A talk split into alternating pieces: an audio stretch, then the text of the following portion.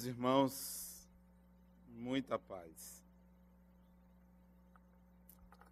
O século XIX foi um século de luzes, de grandes descobertas, grandes reflexões para a humanidade, e foi mais uma oportunidade para mim de reencarnar numa sociedade mais adiantada. E foi exatamente nesse século, beirando os 40 anos, que eu vivi uma das tragédias mais difíceis para mim. Jovem professor, tinha uma filha de oito anos que desencarnou num acidente que me abalou bastante naquele período. O Espiritismo já tinha surgido, Allan Kardec já havia desencarnado. E eu, com a minha dor profunda, porque só quem assiste à morte de um ente querido em tenra infância, pode avaliar o significado disto. E não era qualquer espírito. Ela reencarnou como minha filha, porque tínhamos um passado juntos. Entre nós havia um amor que não precisava de palavras. Não apenas o amor de pai para a filha, mas um amor de espíritos. E quando você encontra um espírito que você ama, tudo mais passa a ser menor, passa a ser pequeno. Como não tinha a ideia precisa da reencarnação, era evangélico. Senti como uma perda muito grande. E meus dias só não ficaram amargos no final do século XIX por causa de um outro amor, também profundo importante, significativo.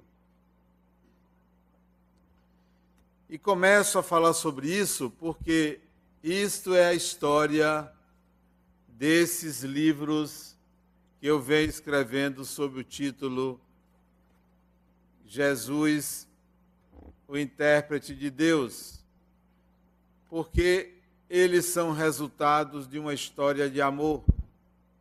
Não são um romance, não há personagens aqui senão um único personagem chamado Jesus. E graças a esse amor foi possível suportar aquela perda. Vivi mais alguns anos aquela encarnação sustentado por esse amor. E foi graças a esse amor que eu escrevi um livro editado em 1917, na encarnação anterior, cujo título era Jesus, o Cristo à luz da psicologia, que já buscava um entendimento psicológico da mensagem de Jesus. desencarnei, tive um breve contato com o Espiritismo, mas ainda sob a inspiração de uma interpretação primitiva do Evangelho, não me dei conta da importância da doutrina. Desencarno. E, para minha surpresa, eu encontro aquele espírito que fora minha filha a me receber com todo o amor, com toda a saudade e a me dizer: vamos voltar juntos. Não sabia eu, àquela altura, início do século XX, que ela já preparava o retorno dela para me receber como seu filho. Reencarnou e logo cedo me recebeu como filho, veio a ser a minha mãe, solidificando cada vez mais o amor entre duas almas, entre dois espíritos. Lembro-me como se fosse hoje, ela grávida de mim. Grávida de mim. Uma jovem mulher linda, brejeira, sob os cuidados de meu pai, preparada para receber um espírito tão querido, para juntos seguirmos a jornada das reencarnações e assim encontrarmos o sentido e o significado da vida. Porque não tem outra proposta da reencarnação que não seja essa descoberta. Muitos são movidos pela ânsia de ter, pela ânsia de poder, de obter vantagens, de obter prestígio, sem perceber que a reencarnação é uma proposição divina para que o espírito encontre um sentido, uma razão. Quando essa razão não é encontrada, quando ela se demora, é hora de voltar. É hora de voltar para repensar, reencontrar antigos amores e assim planejar um novo retorno. A saga do Espírito é a saga do amor que ele tenta realizar. Quantas pessoas, quantos espíritos reencarnam e ficam procurando esse amor? Procurando. Onde está? Quem será? Não se preocupe. Ele existe. Ele existe. Ele é real. Mas talvez não seja quem você pensa. Talvez não seja o seu par, não é certamente sua alma gêmea, mas é um amor significativo. Não é uma paixão. A paixão é o início, é o start de uma descoberta que há um desejo, mas nem sempre há paixão pelo seu grande amor. Porque o amor ele é sutil. Ele nos envolve, ele nos engana. Ele nos retira da terra, do chão. Ele nos faz perder a consciência, mas ele não é a paixão é uma forma de mostrar ao espírito que, além de tudo que há, além de qualquer materialidade, há um sentimento possível, necessário a ser sentido, a ser perseguido. E isso foi possível perceber com minha mãe nesta encarnação.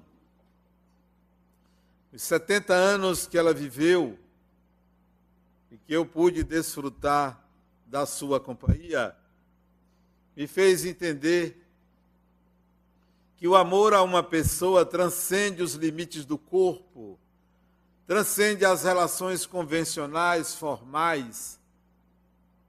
É mais do que amar um homem, amar uma mulher, amar a mãe, o pai, amar um filho, a filha, é amar o espírito o Espírito. Não importa onde esteja, com quem esteja, o que faça, o amor transcende as convenções e os limites estabelecidos pela sociedade. Isso foi vivido por mim. Isso foi vivido por mim. Mas graças a quê? Graças a que é possível viver esse amor que transcende a materialidade? Graças ao outro amor. A um outro amor. Ao amor que sinto pelo Espírito que teve o nome de Jesus. Mas não é um amor que possa se classificar semelhante ao que sinto por uma pessoa. É um amor que respeita, que admira, que convence, que muda o destino, que é passível de ser compreendido à luz do espírito, não à luz da carne.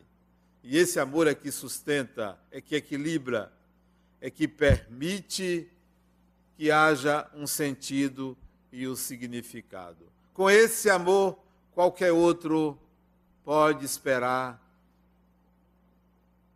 qualquer outro pode ser vivido de diferentes maneiras. Escrever esses livros, estou no sétimo e último volume,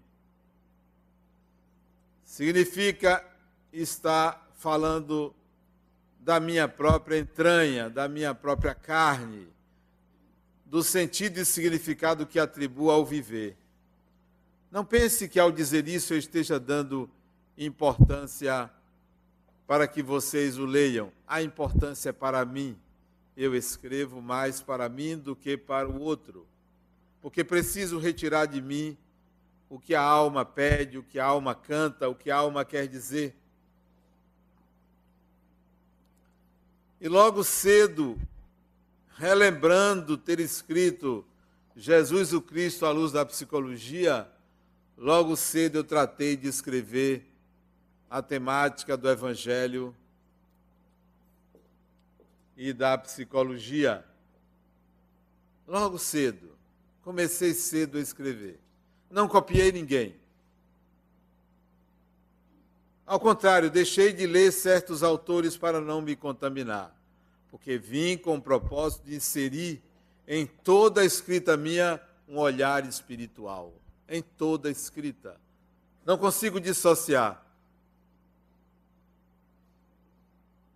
O espírito fala mais alto do que o espírita. O espírito fala mais alto do que o psicólogo. O espírito fala mais alto do que o engenheiro. O espírito fala mais alto do que o, o, o filósofo. Até já me perdi. É tanta coisa. Mas é o espírito que fala mais alto. É o espírito. Então, esses livros retratam o amor e eles foram feitos com amor. Veja quantos amores participaram desse livro. Os espíritos que me ajudam e têm que ter paciência comigo, sabem como eu sou.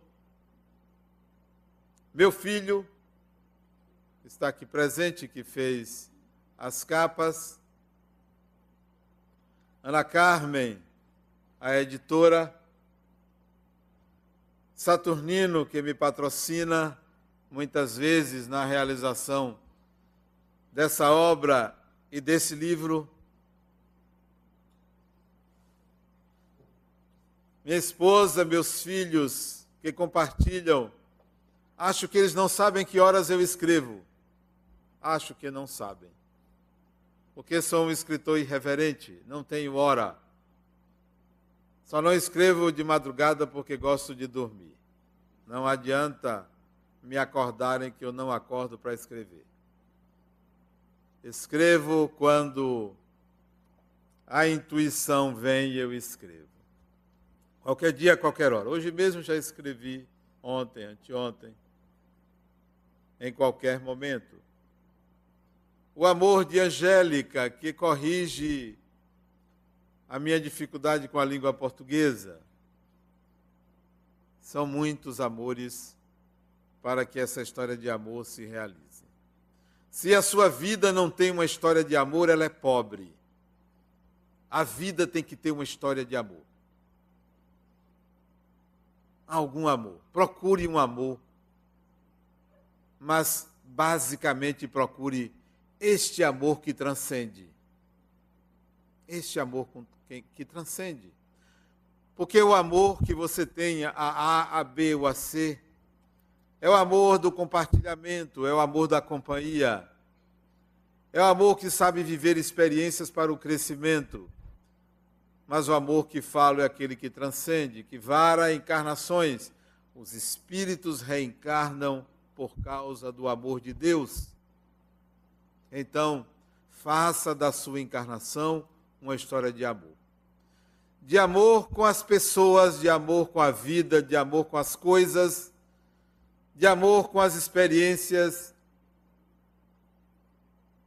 de amor com tudo que se apresentar a você, porque senão ela fica pobre. Quantas encarnações pobres que você olha para trás e diz: Puxa, quanto tempo eu perdi fazendo o quê? Nada, nada, correndo atrás de um carro, correndo atrás disto ou daquilo. Eu podia ter feito diferente, mas você pode fazer diferente. Então, faça da sua encarnação uma história de amor. A minha tem sido não apenas uma história de amor, muitas histórias de muitos amores, muitos amores. É tanta gente que a gente até botaria num estádio de futebol. Muita gente. Muita gente. Para cada um, um amor diferente. Não é o mesmo, um amor diferente. Não se ama duas pessoas da mesma forma. A mãe, quando diz que ama os filhos da mesma maneira, não ama, mente. Mente. Ela sabe que não é assim. Porque o amor é um sentimento, o amor não tem lógica. Não é uma lógica, não é um decreto, é um sentimento. E se você não sente, não ama. Se você diz que ama, mas não sente, é o amor convencional. O amor precisa ser sentido. Não há amor à primeira vista. Não há. À primeira vista pode haver reencontros. quando eu me vi mais jovem, lá pelos 17 anos, e me dei conta de minha mãe, me dei conta. Toda vez que eu me aproximava dela, eu sentia um frio. Às vezes eu tinha medo dela. Um misto de respeito, de medo, de admiração. Minha mente se confundia isso é o amor. Isso é o amor. Dava um friozinho na barriga interessante. Nada de Édipo. Não tinha Édipo. Com todo respeito à psicanálise, não tinha Édipo. Não era um amor como se tem a uma mulher. Era algo tão sutil e profundo que não se descreve que não se resume a uma palavra. É preciso sentir, não era amor à primeira vista, era reencontro. Desencarna ela a um desencontro, aparente desencontro, porque era possível senti-la, era possível senti-la presente aqui, nessa obra. Era possível que ela não conheceu encarnada, mas conheceu desencarnada. Era possível. Era possível sentir a sua força, o seu vigor, a sua forma de dominar o seu filho ou o seu amor. Paciência, minha mãe, não é mais minha mãe. O amor continua, mas a relação é diferente. Quantas vezes nos reencontramos várias vezes. Num desses encontros espirituais, eu disse a ela: ainda vou querer vê-la nesta obra. Ainda vou querer vê-la. Se prepare para voltar. O amor a uma pessoa é o início de tudo. O amor como sentimento a uma pessoa é o início de tudo. Quer aprender a amar? Ame uma pessoa. Não é a pessoa que você precisa. Não é a pessoa que vai lhe dar filhos, ou vai lhe dar um casamento, ou vai lhe dar uma família, ou status, ou sexo, ou carinho. O amor a uma pessoa que deve ser sentido é aquele que você diz assim: é de graça, é de graça. Eu sinto. Tudo que você faça por mim, para mim, ou não faça, não tem relevância, porque eu amo de graça. Experimente isso não para um filho, porque é muito fácil amar um filho ou uma filha. É muito fácil amar pai e mãe, porque há toda uma cultura. Ame uma pessoa que não lhe possa dar carinho, retribuir. Se quer, precise olhar para você, sinta amor por uma pessoa. Este é o início. Este é o início. O mais será consequência se não sente, não ama. Quando uma pessoa odeia outra, é porque quer algo de volta que lhe foi retirado por aquela pessoa. O ódio é a tentativa de retorno de algo que foi suprimido. Algo material ou imaterial. O ódio é uma fragilidade de quem o sente. Porque se vê sem chão, acredita ao outro um poder,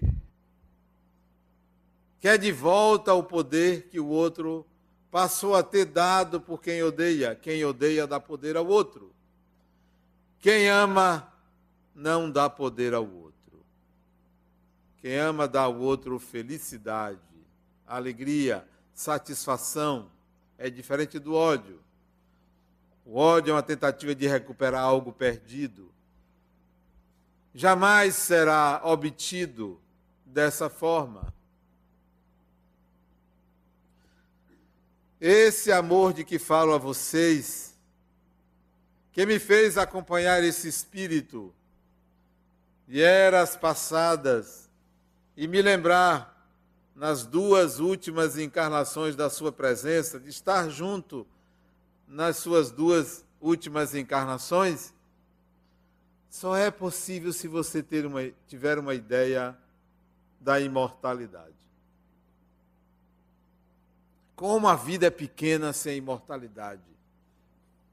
Como ela se resume a um não sei o que, a um talvez como ela se resume a uma grande dúvida, ou a muitas dúvidas, como ela se resume a uma tristeza, a uma depressão, como ela se resume a um nada. Esse amor só é possível se você inserir a imortalidade. Não como crença, não como crença, a sua imortalidade. Porque se ela não for a sua imortalidade, ela é mera crença. É mero objeto filosófico, cultural, social, religioso. A imortalidade não tem nada a ver com religião. A religião tenta explicar o inexplicável, o incognoscível. A imortalidade é um fato, a sua. Então, só tem sentido esse amor se você inserir a consciência de que você é um ser imortal. Como isto é precioso. Precioso.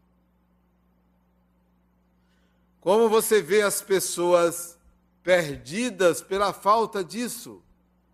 Quanta gente chegou para mim com a desencarnação de meu irmão Adenal, eu não sei o que, é que eu digo, se eu desejo meus pesos, não desejo não.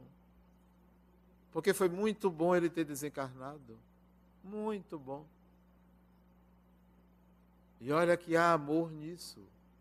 Só quem ama pode perceber dessa forma, sentir dessa forma. Porque senão é uma perda. Senão é uma tragédia. A tragédia do espírito é a ignorância, não é a morte. Não, não me dê pêsames, não. Não lamente a morte de ninguém, porque um dia será a sua. Não lamente. Não lamento a morte de ninguém. Posso chorar, mas não lamento. Foi, eu também irei. Porque esse fenômeno é que dá sentido à vida no corpo. A vida no corpo só tem sentido com a morte. Então, por que iria eu tratar a morte de um ente querido como tratei no passado como uma tragédia? Não mais. Não mais. É passado isso. É algo que ficou na memória para nunca mais esquecer a importância do amor. A imortalidade, a sua imortalidade é fundamental fundamental para uma vida saudável, para uma vida com sentido, para uma vida que tenha um significado. Se você não fizer isso, viverá uma vida pequena, pequeníssima. Não é uma questão de religião. É um fenômeno. É um fato. É um acontecimento que você não pode discutir, negar. Que adianta negar a imortalidade? Pode negar. Você vai morrer e vai ver que é, realmente é isso mesmo. É. E eu pensava que não era. Cheios de teorias, de invenções, de subterfúgios, de imaginações para a morte. Cheios. Será que eu vou para tal lugar? Será que eu vou encontrar A, B? Será que eu vou pagar? Cheio de bobagens. Porque não se deu conta de si mesmo, da sua imortalidade. Não se deu conta. Pensa que é crença.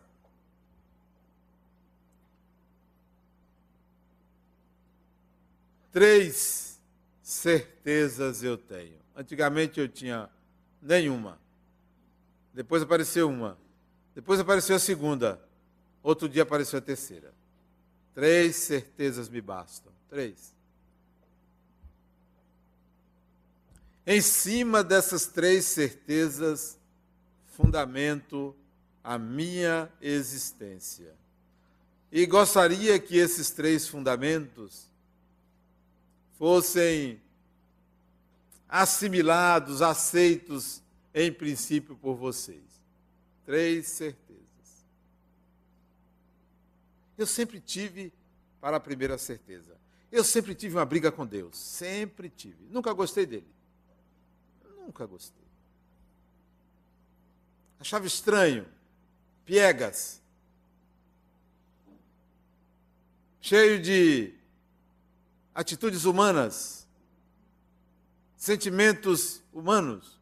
Não é isso. Tem alguma coisa errada aí? Brigava com ele. Brigava, brigava. Depois, ó, é melhor não acreditar.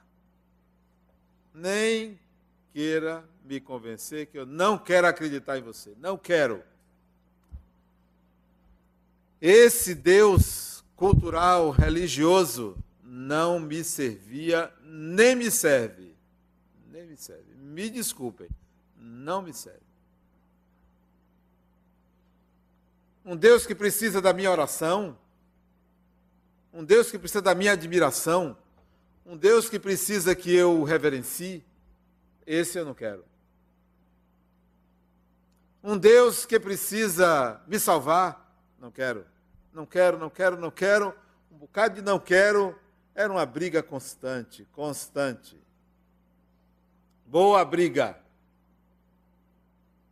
Ou você enfrenta seus demônios, ou você não cresce. Ou você enfrenta e integra sua sombra, ou você vai viver na roda das reencarnações, repetindo, repetindo, repetindo e achando que está sofrendo. Sofrimento é escolha do espírito. Só sofre quem quer. Brigava com Deus. E briguei. Cheio de dúvidas. Amar a Deus que nada. Não, isso é improvável, impossível. Não só porque não aceitava os atributos oferecidos pela cultura, como também não sentia. Eu só amo o que sinto. Se eu não sinto, eu não amo. Não amava Deus. Precisava de uma certeza. Até que essa certeza veio. Não me lembro a experiência qual foi, não sei a data, mas acho que foi há mais ou menos uns 25 anos atrás. Acho que foi. 25, 26, 24, 23, por aí. Anos atrás, eu comecei a sentir um amor. Eu comecei a sentir Deus. Senti um entusiasmo. Uma coisa me invadia. Eu achava que eu ia ficar gay. Porque era um negócio assim que me inebriava. Vocês estão rindo? Mas é sério. Faltou pouco. Era um negócio diferente. Diferente. Um entusiasmo irrepreensível, estimulante. Não foi uma experiência direta, foi uma experiência interna. Uma coisa diferente, um acordar, um dormir, um pensar, um agir, conectado a algo indescritível que não tem nome, que não tem atributo, que não se resume a isto ou aquilo, que não é tudo, que não é nada. É um sentir que me renovou, que mexeu com a estrutura mais íntima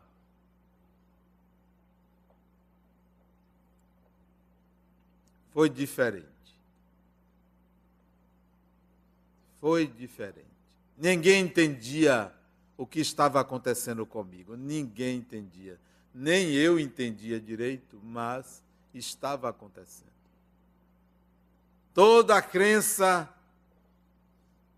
deu lugar a um sentimento, um sentimento profundo de conexão com o Criador. Pronto. Esta certeza foi a primeira certeza. Isto foi fundamental. E nunca será esquecido, porque é sentido. O que a alma sente não precisa estar escrito em lugar nenhum. Não precisa ser colocado para ser lembrado, porque é sempre presente. Sempre presente. Primeira certeza é o sentimento íntimo de conexão com o Criador.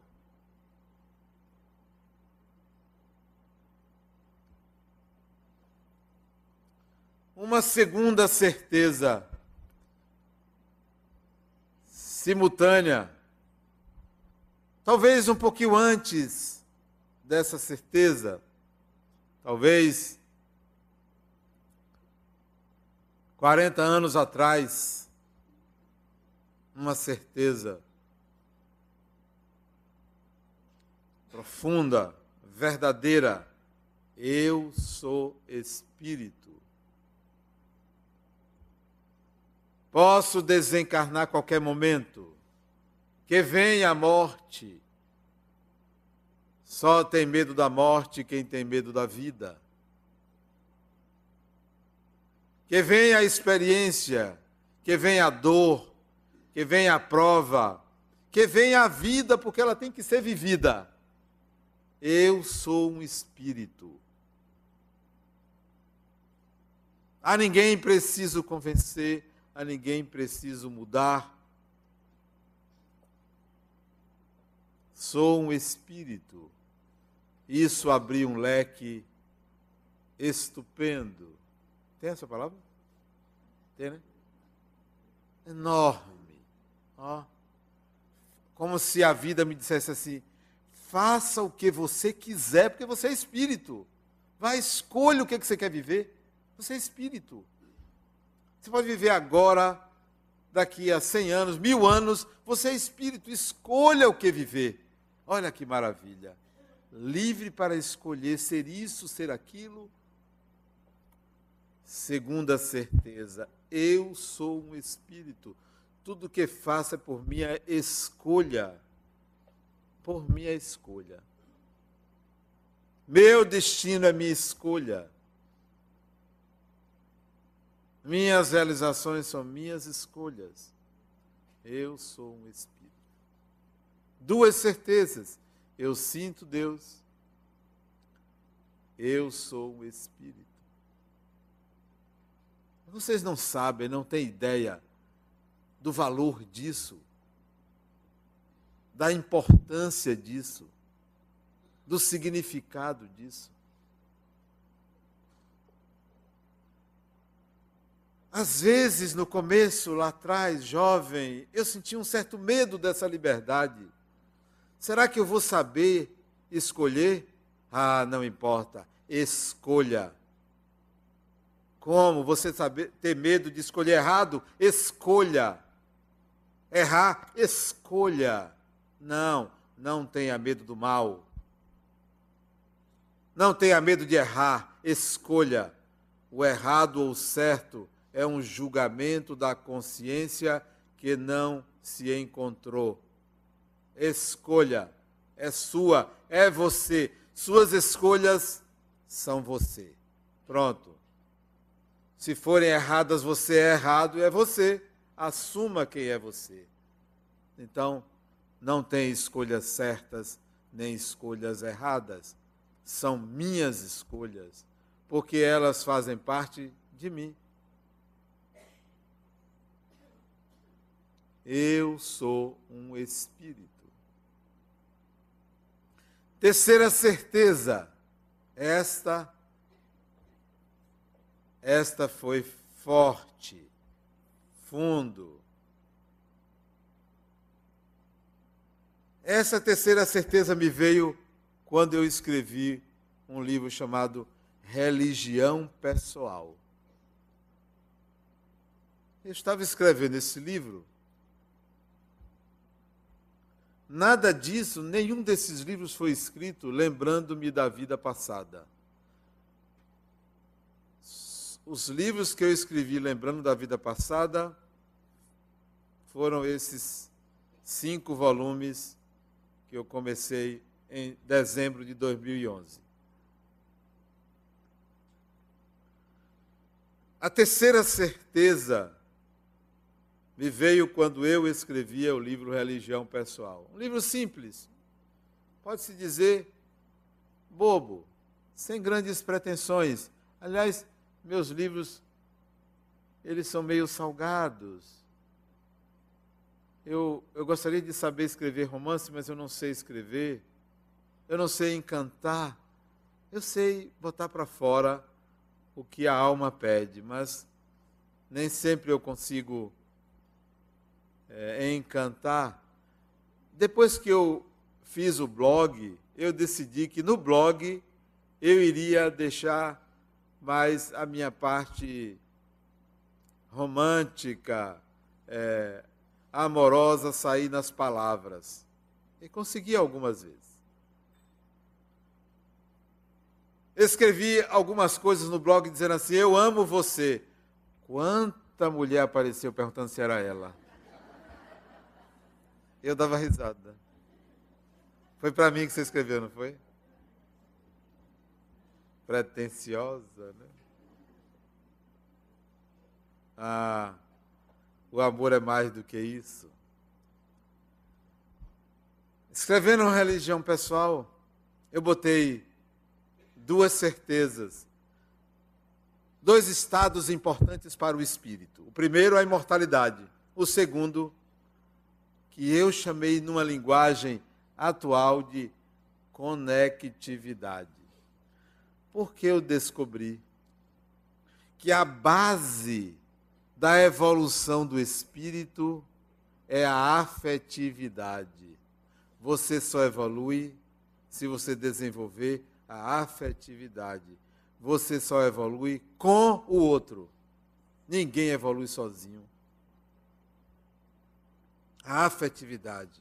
É preciso desenvolver a afetividade. É preciso ser afetivo com pessoas, com animais, com plantas, com tudo que tenha movimento.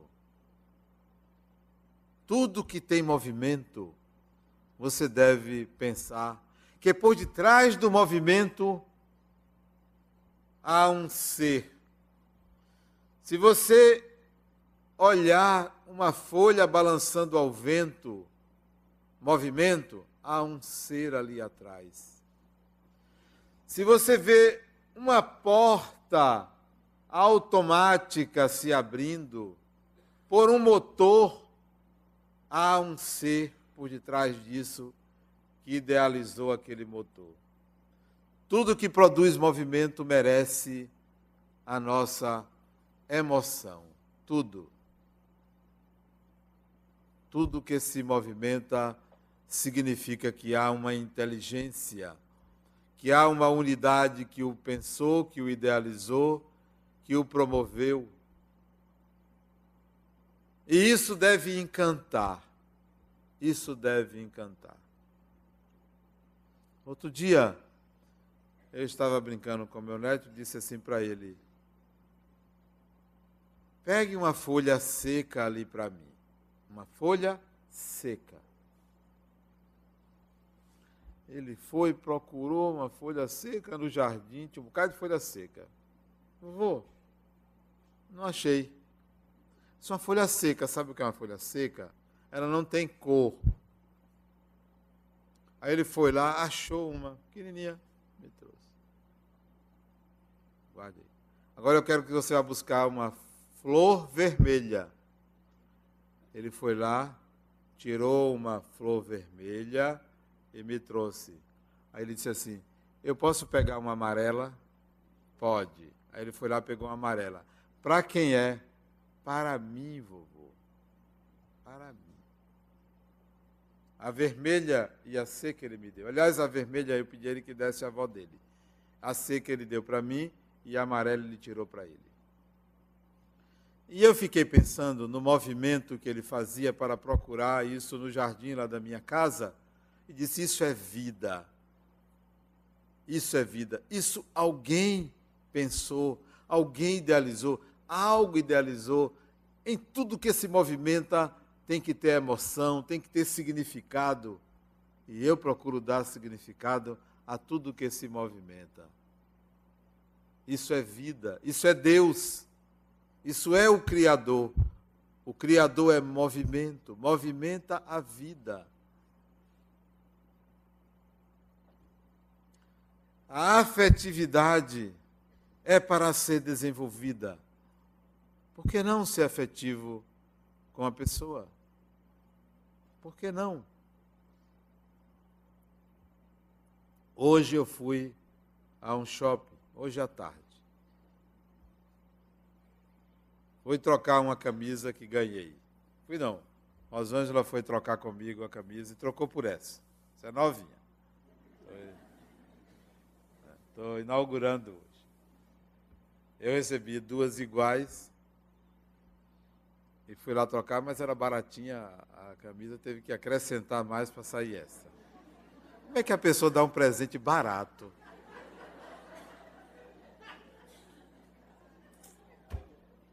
Teve que botar dinheiro, olha. E eu estou pensando que ela vai trocar aquela camisa por duas. Mas foi barata a camisa, teve que botar dinheiro. Pra...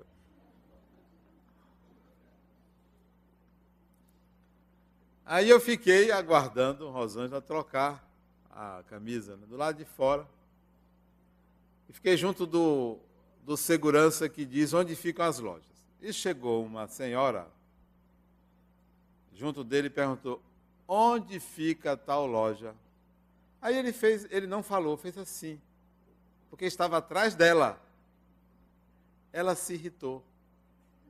Ela não entendeu o gesto dele, perguntou: O senhor não está tá surdo? Onde é que fica tal loja? Ele sorriu para ela, deve ter sido treinado para isso, e fez assim. Eu não aguentei, disse: A senhora não está vendo que a loja está aí atrás da senhora? Ele foi afetivo. Afetividade. Ela deu as costas, nem agradeceu e entrou na loja que estava atrás dela. Afetividade. Que ele foi afetivo com ela, mesmo que treinado para isso, mas foi afetivo. Quando você desenvolve essa habilidade, você vai saber o que é amar uma pessoa. Porque o amor compreende a afetividade. O amor compreende o carinho. O amor compreende o cuidar. O amor compreende o guardar. Guardar é valorizar. Guardar no coração. Você deve pôr emoção em tudo que se movimenta. Nessa, nessa terceira certeza para mim do valor da afetividade, digo a vocês que a alegria que você sente, a alegria, o prazer de viver que você tem, o encontro de significado que você já teve, transfira para o seu olhar. Tem pessoas que têm um olhar de peixe morto. Sério. Revele o seu mundo interior pelo seu olhar. Eu olho para certas pessoas e eu me encanto. Eu me encanto. A pessoa pensa que eu estou paquerando. É, mas eu me encanto. Teve um aqui outro dia que eu olhei para ele com esse encantamento ele tirou o olhar. Ele não sustentou, não. Sustentou, não. Ele olhou assim e disse. Hum. Desconfiou. É. Mas. Só quem não sabe quem é, o que é, que se desconcerta. Só quem sabe não sabe quem é. Só quem não sabe o que quer, que se perde. Só quem não sabe o significado de existir, entrega a sua vida a outra pessoa. Sua vida lhe pertence. Sua vida lhe pertence, seu destino lhe pertence. Não entregue a outra pessoa. Coloque nas coisas. Coloque vida nas coisas. É o seu olhar que faz isso. Nada do que existe de material tem vida. Quem coloca vida na matéria é o espírito. É o espírito que dá vida à matéria. Um livro só é um livro porque há um espírito que assim o enxerga, o vê, o lê, o confecciona. Sem o espírito, isso aqui não é nada. Sem o espírito, toda a matéria é uma massa de modelar. Como é o nome daquela massa de modelar que se compra? a moeba, não é? É aquilo ali. É nada. Você que dá forma. Eu digo isso porque meu neto tem esse negócio de aquela massa. Não é nada. Quem dá forma a tudo é o Espírito. Eu dou significado a tudo que eu vejo, um significado particular, quase esquizofrênico. Mas é meu. É meu. Quem quiser que elabore. Quem quiser que elabore. Outro dia eu saí com um short com as listas na horizontal e a camisa com a lista na vertical. Eu tinha ganho. Não, a, a, o short estava na vertical e a camisa era a camisa de pijama eh, na vertical, na horizontal, que eu tinha acordado e andar e achei que não devia trocar de roupa, eu saí com aquela a camisa do pijama. Era muito cedo, seis horas da manhã, eu achei que eu não ia encontrar ninguém andando. Mas encontrei uma vizinha da outra rua andando também. Ela me olhou com uma cara que eu percebi que ela me repreendeu pela indumentária. Seis horas da manhã, aquela figura, né? Enxadrezada, sei lá o que era. Quem quiser que elabore. E foi num dia que o, o tênis que eu estava andando, o solado caiu, é, é, descolou.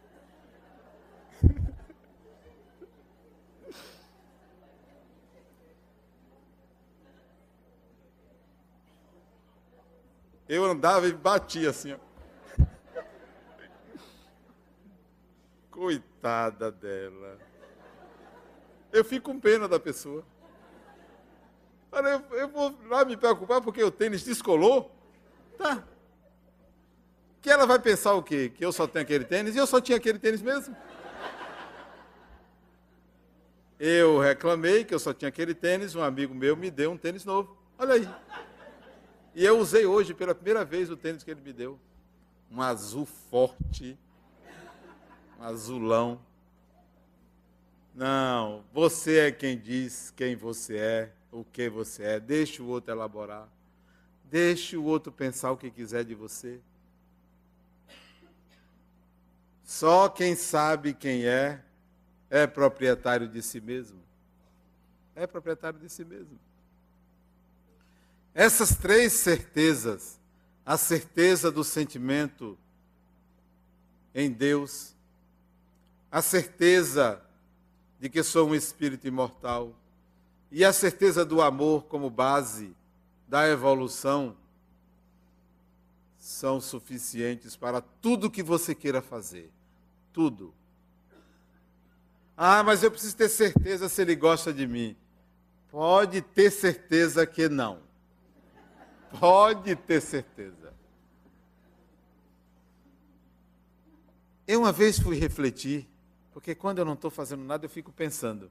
Uma vez eu fui refletir sobre amar ao próximo como a si mesmo. Eu fiquei pensando nisso. Como a si mesmo?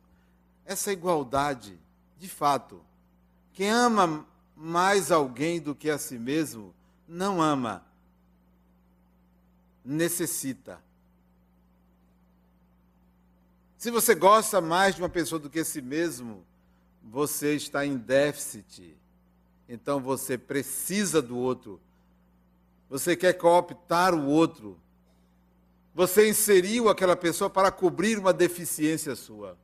Porque eu só posso amar alguém se isso acontecer comigo. E com todos os meus defeitos, eu consigo amar-me o suficiente para dizer a alguém: Eu amo você. Eu amo a vida.